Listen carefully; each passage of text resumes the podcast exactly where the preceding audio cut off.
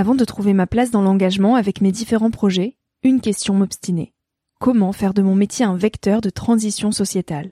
Comment avoir un impact et faire ma part au quotidien? Si vous écoutez Nouvel Oeil, vous vous posez certainement aussi ces questions-là. Et si j'ai choisi la Green Management School pour soutenir mon podcast, c'est parce que ça peut réellement vous aider à vous y retrouver.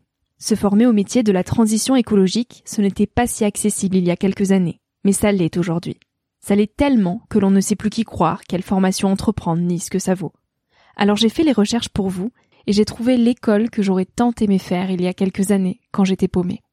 Des cours approfondis sur le climat, la biodiversité, l'agronomie, la géopolitique, mais aussi sur les modèles économiques vertueux, le tout dispensé par des spécialistes et des personnalités inspirantes. Créer un autre lendemain que celui qui s'annonce, c'est leur mantra, et derrière cette idée, la mission de Green Management School est de former de nouveaux managers capables de transformer les entreprises et les organisations de l'intérieur. Toutes les informations sont en description. Merci à Green Management School de croire en nouvel œil en soutenant cette saison de podcast. Tout de suite, place à un nouvel épisode.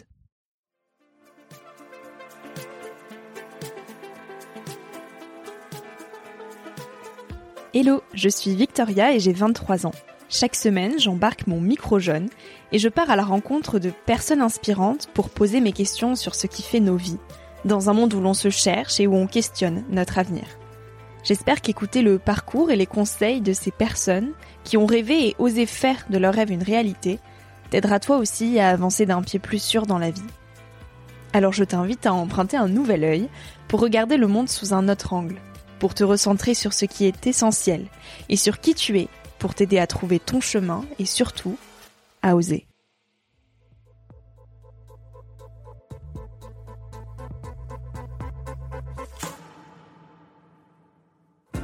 Le goût de l'audace est oser aller en direction de quelque chose que l'on croit euh, bon pour nous, qui nous inspire, qui nous touche. Je crois que les meilleurs objectifs sont les objectifs qui sont connectés à nos émotions euh, profondes et non pas superficielles. Euh, donc oui, je pense que c'est ça la clé.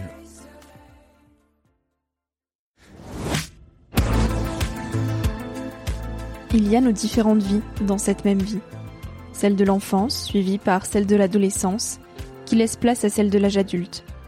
Cette dernière que l'on nous présente comme la vraie vie, qui pourtant, paradoxalement, nous éloigne de ce qu'il y a de plus vrai dans une vie. Celle qui remet à plus tard la joie et la spontanéité de l'enfance.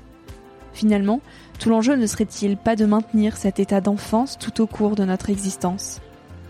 Étienne a senti ces changements de vie. Il y a eu le petit Étienne, celui qui arrive dans la vie d'adulte, et celui d'après ses 25 ans. Il avait une certaine ambition de carrière qui s'est modulée, bousculée, puis affinée à mesure qu'il avançait dans les années. Et à l'approche de ses 25 ans, un travail sur lui-même l'a poussé à tout repenser pour retrouver ce fameux petit Étienne, celui de l'enfance. Étienne avait toujours évité ces temps privilégiés avec lui-même. Ça fait peur de se retrouver face à soi-même, jusqu'à ce que ça devienne inévitable. Avec Étienne, on parle de connaissance de soi, de rêve et d'intuition. J'espère que cet épisode te donnera l'envie de rester un enfant toute ta vie. Bonjour Étienne. Bonjour Victoria. Merci d'être euh, présent pour moi pour euh, cette petite interview.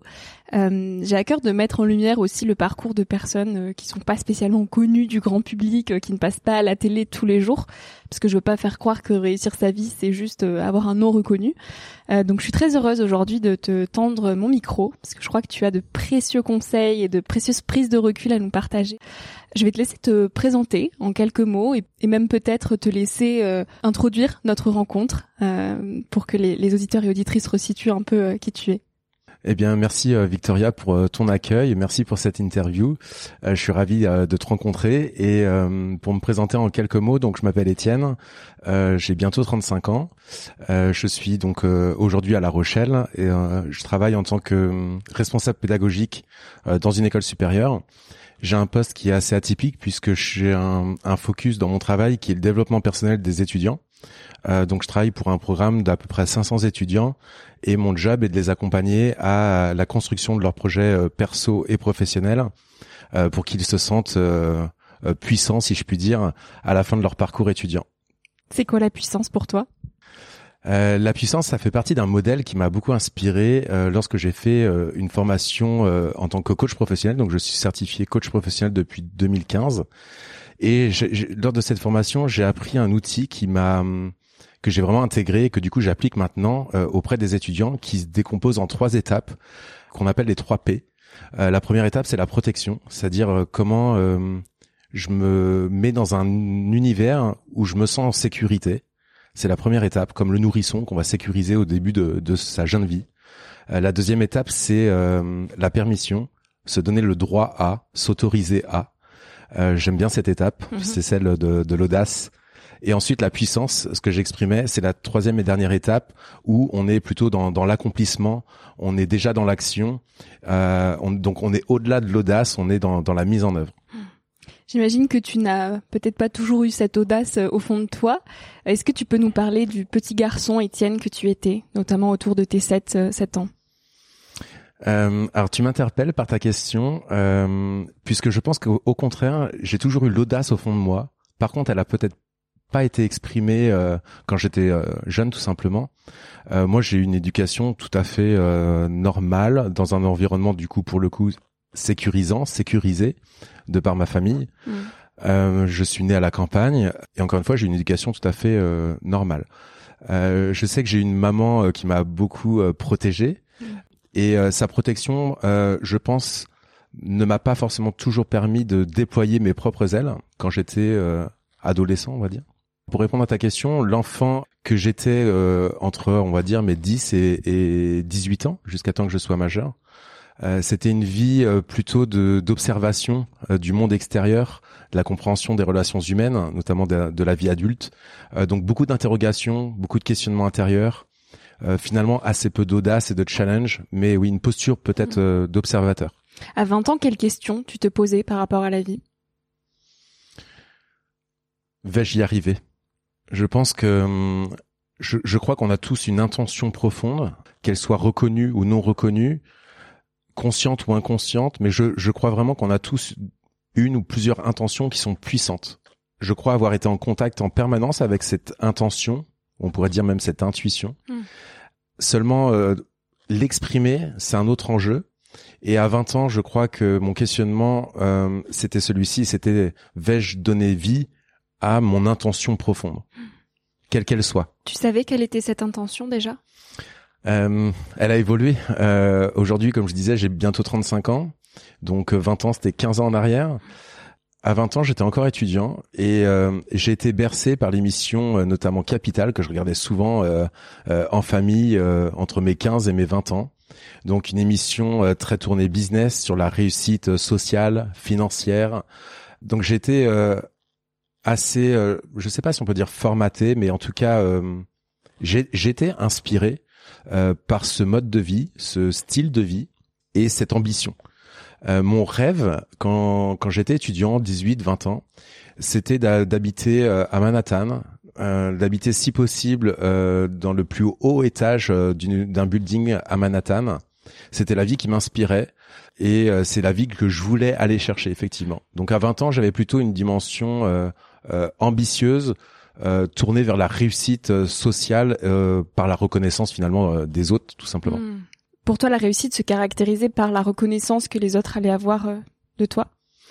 En partie, je pense. Il y a une question de preuve, se prouver. Donc à titre individuel pour moi-même, mais aussi, je pense, à travers l'image sociale et le regard des autres. Hmm.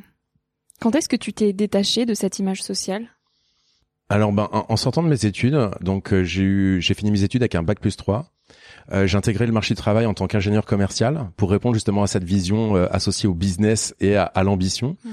C'est un métier que j'ai que j'ai beaucoup aimé euh, puisque je crois vraiment que dans cette dimension commerciale, on peut tout à fait respecter ses valeurs d'humanité à travers le, le métier de, de, vendeur tout simplement où on parle d'argent quasiment tous les jours. Donc j'ai vraiment beaucoup apprécié ce métier. Mais effectivement, euh, je dirais que c'est au bout de deux ans. Je travaillais dans la grande distribution euh, je vendais des fours, des machines à laver, de l'électroménager. Et je, c'est vrai que le soir, quand je rentrais, je me disais aujourd'hui j'ai vendu 150 fours. Quel est le sens euh, où, où, où, tous ces produits euh, vont finalement, euh, quel impact sur euh, sur euh, nos vies à nous, sur l'environnement? Et effectivement la question du sens a émergé à peu près à mes 23 ans. Oui, justement, à 23 ans, donc tu laisses ton CDI d'ingénieur commercial, ton super logement dans le centre de Bordeaux, tu quittes ta petite amie, tu vends tous tes objets personnels pour payer un billet d'avion et tu pars en Australie sans billet retour où tu resteras finalement 11 mois. Qu'est-ce que tu allais chercher là-bas? Pourquoi un départ?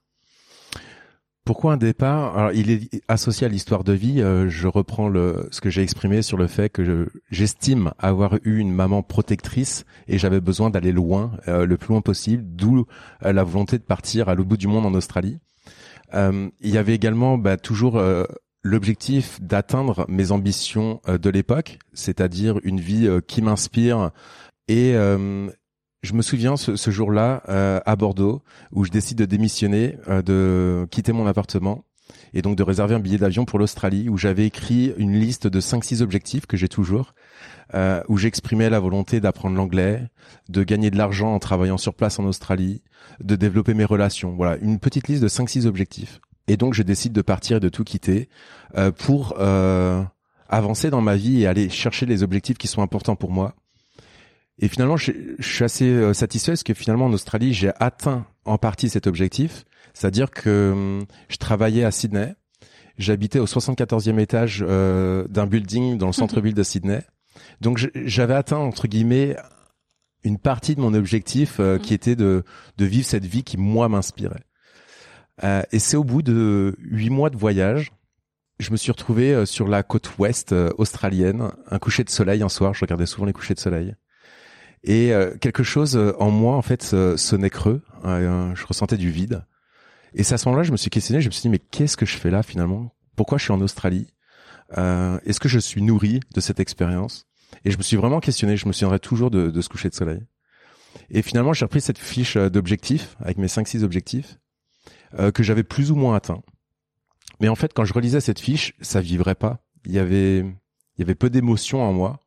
Et je me suis posé la question de pourquoi vraiment je suis parti finalement, pourquoi j'ai pris cette décision de tout quitter en France et de partir. Et finalement, euh, ce qui est dingue, c'est que j'ai réalisé qu'en fait c'était mon désir de voyage, c'était mon désir d'aventure, mon désir de rencontre. Euh, je parle souvent de la claque culturelle. J'avais besoin de prendre une claque culturelle euh, en allant dans un pays qui qui me surprend. Et l'Australie, euh, même si c'est euh, très dépaysant, ça reste proche de notre euh, société occidentale. Et le lendemain, j'ai réservé un billet d'avion. J'avais regardé sur la zone Asie la météo et j'avais identifié qu'en Indonésie, la météo était propice à ce moment-là de, de l'année. Et donc le lendemain, j'ai pris un billet d'avion. j'ai renvoyé toutes mes affaires en France. J'ai gardé un, un, sac de foot que j'avais à l'époque. J'ai gardé cinq shorts, cinq t-shirts pris le billet d'avion et je suis arrivé à Bali. Euh, donc euh, trois jours euh, après cette décision et ce coucher de soleil. Et là, pour le coup, j'ai vraiment vibré tout simplement. J'ai découvert en fait ce que je recherchais au plus profond de moi. Et je crois que c'est la première fois, j'avais 23 ans, euh, c'est la première fois vraiment de ma vie où je me suis euh, senti aligné, en accord. Quand je suis arrivé à l'aéroport de Bali, euh, c'était une île que je ne connaissais absolument pas. J'avais jamais voyagé en Asie auparavant je suis arrivé dans la première ville euh, à proximité de l'aéroport. J'ai vu que le, moyen de transport c'était le scooter. J'ai pris un scooter que j'ai loué pour 15 jours et j'ai pris euh, la première route sans carte, sans rien. Et je m'étais dit la première plage que je vois, je m'arrête et je vais je vais me baigner. Et ce moment vraiment il restera gravé puisque je, je dégageais tellement une énergie positive que tous les balinais que je croisais en scooter avec notre casque au bol, euh, me souriait en fait en, en retour et il y avait une, une, une, émotion qui était vraiment partagée avec les autres et vraiment ça a fait le déclic sur euh, qu'est-ce qui est important pour moi? Est-ce que ce sont les objectifs que j'écris que je définis avec ma tête? Ou euh, les objectifs que je ressens euh, même sans les définir précisément mais d'aller vers quelque chose que je ressens et j'ai fait à ce moment-là la distinction dans ma vie entre réfléchir à ces objectifs et ressentir ce qui m'inspire vraiment. Et alors, qu'est-ce que tu ressentais qui t'inspirait? Le, la, la réponse, c'est le goût de l'audace.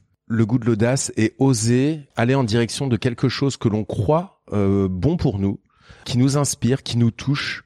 je crois que les meilleurs objectifs sont les objectifs qui sont connectés à nos émotions euh, profondes et non pas superficielles. Euh, donc oui, euh, je pense que c'est ça la clé. aller vers quelque chose qui, qui nous touche. Hmm. Tu dis que l'accès à la connaissance de toi-même t'a littéralement sauvé la vie. Pourquoi? Puisque justement, en fait, il y a eu un changement radical entre le petit Étienne, comme je le nomme souvent, le, le Étienne qui arrive dans la vie adulte jusqu'à 23, 24 ans à peu près, et après finalement, euh, puisqu'il y a, euh, on peut avoir des intentions, des objectifs, une certaine ambition euh, quand on quand on est plutôt jeune, euh, et en fait les expériences, les rencontres, euh, les temps de réflexion, les temps de méditation personnelle euh, permettent d'affiner justement nos objectifs. Et moi j'ai senti un, un basculement à l'approche de mes 25 ans, si je puis dire, et ce changement a été produit par deux choses. La première, c'est un travail personnel. Euh, et ce travail personnel, euh, il, il, est beaucoup passé par l'écriture, donc euh, via un cahier de bord tout simplement. Mm. Écrire ses émotions pour apprendre à se connaître. Euh, là, je viens de nommer le petit Étienne, mais j'ai beaucoup beaucoup écrit au petit Étienne pour le comprendre, l'apprivoiser, l'aimer. Donc l'écriture a, a, été vraiment une révélation en termes de connaissance de soi. Et ensuite, euh, au-delà de cette partie introspective, je dirais que ce sont les événements de la vie. Euh, à 24 ans, à mon retour euh, finalement d'Australie et d'Asie, euh, j'ai eu un événement malheureux euh, dans, dans ma famille où j'ai ma petite sœur qui est décédée d'un accident de la route, euh, donc subitement, du jour au lendemain. Ce sont évidemment des, des événements qu'on ne peut pas contrôler et qui bouleversent, j'allais dire, une identité. Et clairement, que ça soit bon ici un deuil, quelque chose lié au travail, une maladie, je, je crois vraiment que ces épisodes sont un déclencheur pour se transformer d'un point de vue euh, identitaire en fait, puisque c'est vraiment en profondeur que l'on change. Donc euh, oui, il y a, y a, une transformation qui se fait par l'extérieur et l'intérieur euh, presque simultanément. Est-ce qu'il y a d'autres choses qui t'ont aidé à te connaître, mis à part l'écriture et cet événement assez dramatique qui t'est arrivé? Au-delà de l'écriture, je dirais la, la contemplation, qui peut passer, comme je le disais, la contempler un coucher de soleil. Euh, l'écriture, j'écoute aussi également beaucoup de musique instrumentale, donc sans parole, euh, beaucoup de piano, euh, puisque la musique, je crois qu'elle permet de faire vibrer nos émotions, encore une fois. Elle permet de laisser aller un peu notre créativité, notre imagination. donc oui, j'ai écouté énormément de, de piano pour m'inspirer moi-même et pour me laisser peut-être explorer mon propre monde. donc si j'avais deux trois rituels plus que des outils, euh, c'est une bougie, une musique et un cahier. Et comment tu t'es senti justement à ce moment, euh, j'ai envie de dire, de basculement entre le petit Étienne et le nouvel Étienne qui était plus aligné avec lui-même, euh, où finalement tu as un peu abandonné tes rêves que tu as toujours eu depuis tout petit? Est-ce que tu t'es senti perdu? Est-ce que tu as eu peur? Est-ce qu'au contraire tu t'es senti libéré? Et, et, notamment le regard des autres Comment tu l'as affronté? Quand tu as exprimé cette question-là à l'instant, euh, le mot qui est venu tout de suite spontanément, c'est souffrance. Mm. Je ne peux pas nier que qu'il n'y a pas eu de souffrance. Euh, donc je dirais souffrance, doute, frustration, des émotions plutôt négatives, euh, qui sont contrebalancées par de belles émotions. J'ai eu une grosse période quand même, je pense, de d'une étape qui est importante, qui fait partie des étapes du deuil, qui est le pardon. Et jamais je n'aurais pensé avoir besoin de cette étape-là, mais elle a été très salutaire et apprendre à, j'allais dire, à se regarder dans la glace. Et, et quand je dis ça, mais c'est vrai en fait, j'ai fait ce truc-là de, de me regarder dans la glace et d'aller euh, à travers mes propres yeux voir le, le petit garçon que j'étais, sensible. Et euh, cette étape du pardon, je crois qu'elle elle permet la renaissance en fait. Donc ça, c'est une, une étape qui était importante. Mais oui, beaucoup de frustration, parfois de colère, mais quelque chose en fait qui dépasse toutes ces émotions potentiellement négatives, je crois que c'est la foi. Donc il y a toujours eu cet équilibre de c'est dur, je ne sais pas, euh, c'est encore plus dur que ce que je ne pensais, euh, je ne sais, je ne sais toujours pas, donc toujours plus profondément, mais j'ai la foi. Quoi qu'il arrive, j'ai la foi d'un avenir meilleur, euh, d'un Étienne meilleur, mm. euh, de quelque chose de positif qui arrive. La mort n'est pas le pire dans la vie, le pire c'est ce qui meurt en nous pendant que nous vivons. Qu'est-ce qu'elle t'évoque cette phrase? C'est une phrase euh, qui est toujours associée à cette expérience en Australie en 2011, donc il y a un petit moment. Euh, c'est une phrase qui a été transmise par, par un monsieur euh, qui est décédé aujourd'hui. C'est une histoire assez atypique euh, et ce monsieur m'a transmis cette, phrase qu'il a écrite en fait sur sa pierre tombale. donc c'est un, ami proche de la famille. Cette personne m'a transmis cette citation indirectement ou directement et elle m'a vraiment profondément touché puisque j'ai la sensation chez moi d'avoir quelque chose justement qui est potentiellement mort ou en tout cas dans lequel à laquelle je, je, ne donne pas forcément vie euh, concrètement dans ma réalité. Je suis d'autant plus profondément touché par euh, le, sens de la mort et de la vie, hein, suite à l'accident par exemple de ma petite sœur, de mes voyages aussi qui m'ont appris à comprendre les traditions liées à la mort euh, à l'international, qui sont complètement différentes euh, de, nos traditions ici en France. Donc oui, c'est une phrase qui me fait écho et qui me porte aujourd'hui dans, dans mon quotidien pour toutes mes actions. Hmm. Tu as défini cinq verbes pour réaliser ses rêves. Est-ce que tu peux nous les présenter, ces fameux verbes? Je pourrais en donner plein de verbes, mais effectivement, je peux en partager cinq euh, sur euh, la réalisation, on va dire, de, de ces rêves. Euh, le, le, premier, il est simple, je, je l'ai partagé avec notamment l'écriture, c'est s'écouter.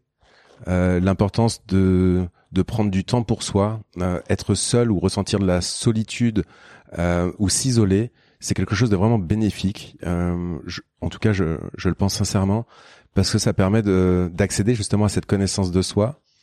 Tu l'as fuyé jeune cette solitude? Euh, non, j'ai expérimenté quand même euh, déjà un peu cette, cette, solitude étant jeune. Euh, J'étais à la campagne, donc j'aimais bien m'évader euh, en forêt notamment.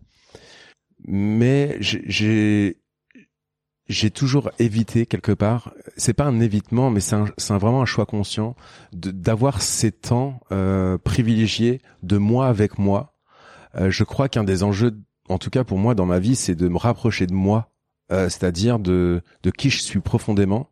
Et ça demande un énorme travail de de distanciation entre ses croyances, ses pensées, ses émotions. Donc oui, s'écouter, je crois que c'est un travail qui est infini c'est un travail euh, qui apporte, je trouve, une grande richesse. Et euh, c'est ce qui permet d'aller chercher des projets, des objectifs et donc des rêves qui sont vraiment en accord avec la personne mm. que nous sommes. Donc le premier, oui, ça serait s'écouter. Mm. le deuxième, ça serait se préparer. C'est-à-dire que je le vois aujourd'hui dans, dans l'école dans laquelle je travaille, on peut avoir une pression sociale de devoir faire vite, obtenir vite, je crois vraiment que se préparer, c'est important.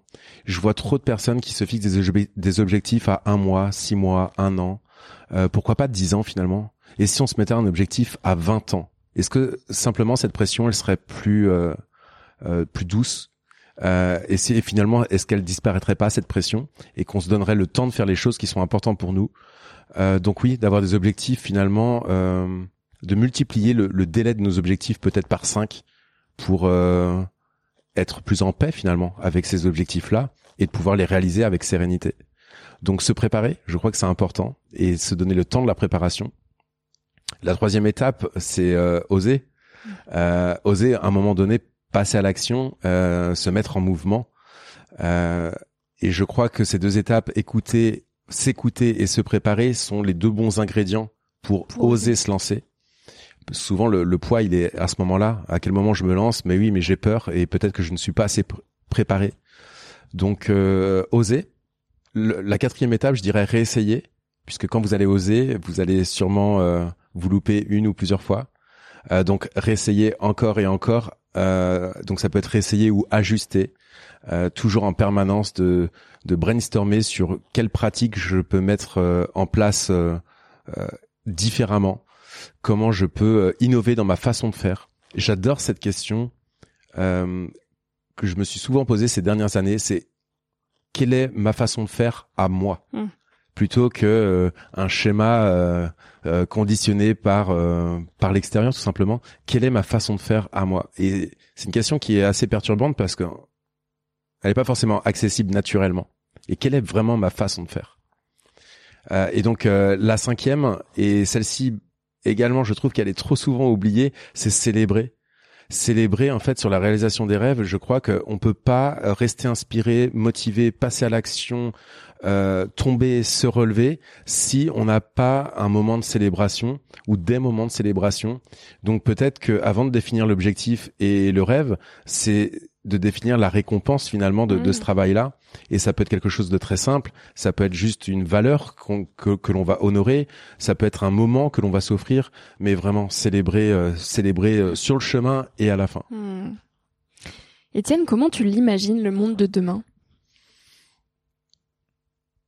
Le monde de demain, euh, on le voit aujourd'hui avec la société digitale d'aujourd'hui, mmh. interconnectée. Je crois que le monde de demain, il sera interconnecté par les nouvelles technologies, mais on va avoir, je crois, un, virage euh, assez peu connu encore, euh, il me semble, euh, d'interconnexion des énergies humaines. Mm. je ne sais pas si on est sur le champ de la spiritualité, mais en tout cas des énergies au sens large de comprendre ses intuitions. On le voit avec l'intelligence artificielle, par exemple, qui va remplacer un, un certain nombre de, de métiers d'aujourd'hui.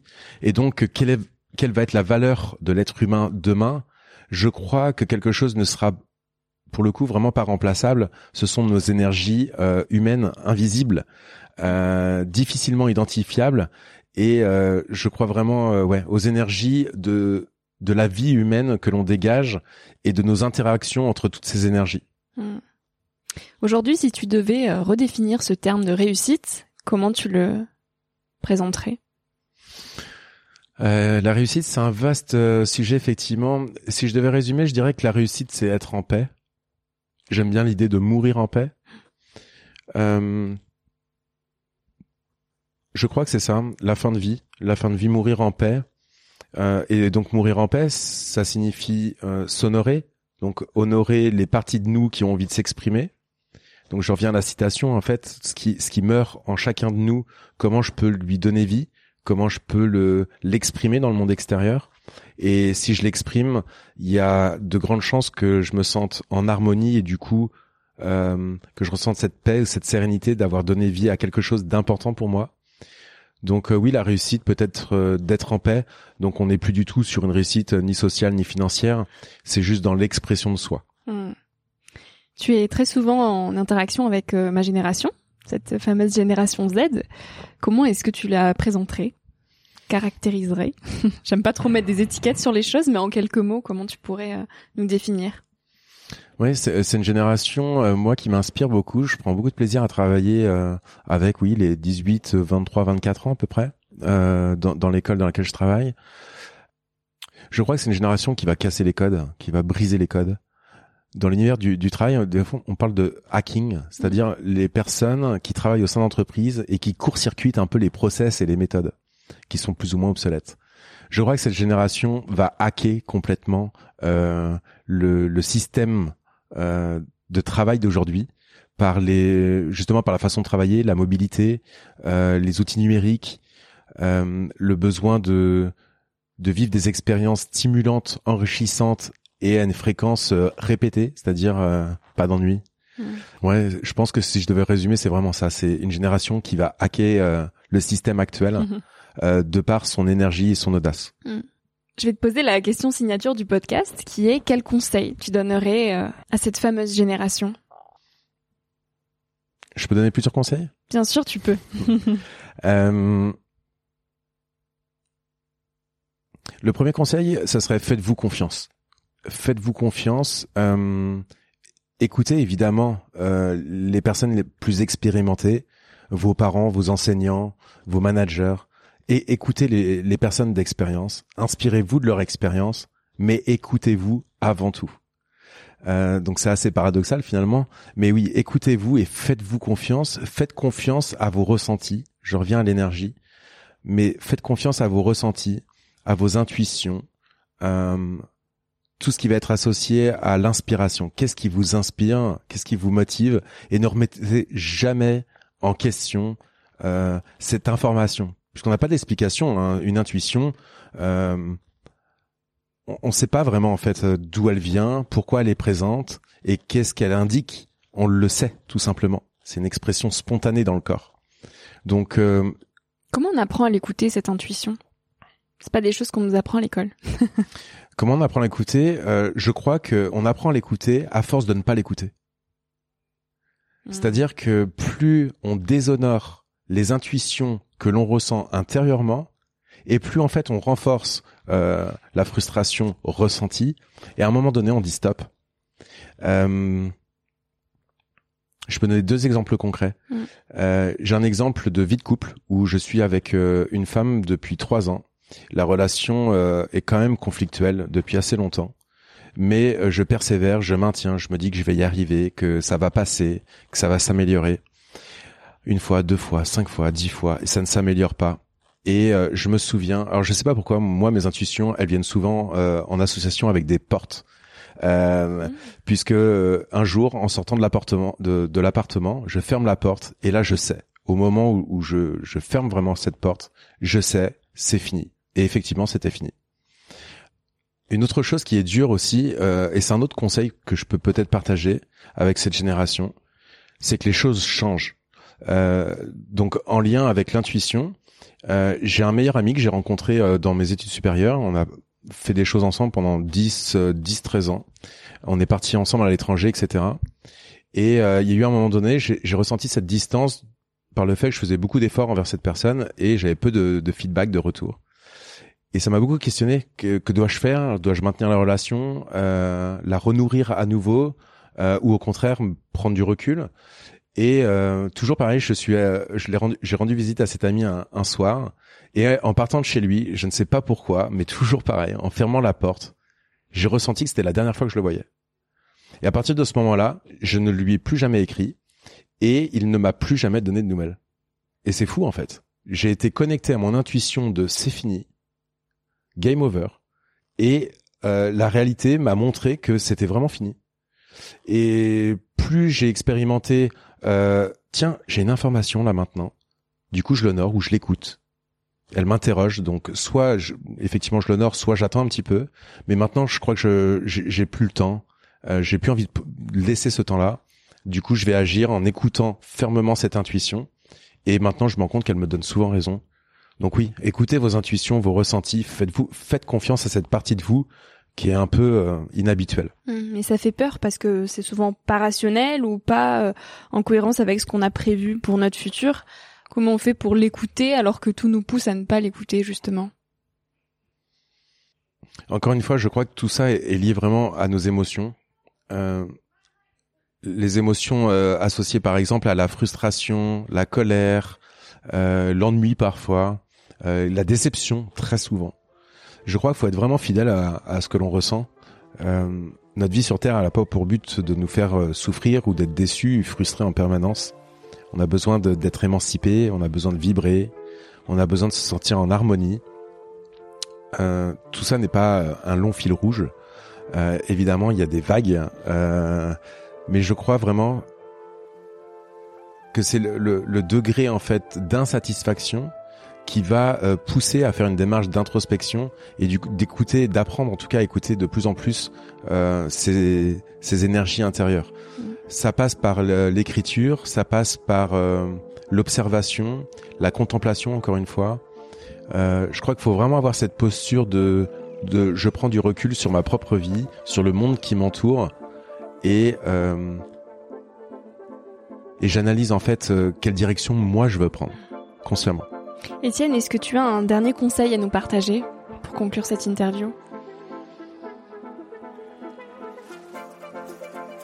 Peut-être un conseil que tu aurais aimé euh, lire dans tes cahiers d'école et que tu n'as jamais lu.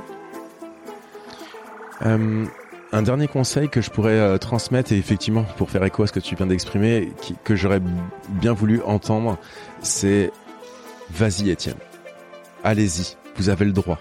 S'il y avait une phrase, ce serait celle-ci. Vous avez le droit, c'est ok, tu peux le faire, vas-y, fonce. Oui, c'est ça, vous avez le droit. Merci beaucoup Étienne pour ce moment. Merci beaucoup Victoria. Merci à toi d'avoir écouté l'épisode jusqu'ici. Si ce moment t'a plu, je t'invite à le partager, à laisser quelques étoiles sur iTunes ou Spotify, ou à faire une story sur Instagram pour que je puisse te repartager. En attendant de se retrouver lundi prochain, tu peux me suivre au quotidien et m'écrire sur la page Instagram Nouvel Oeil.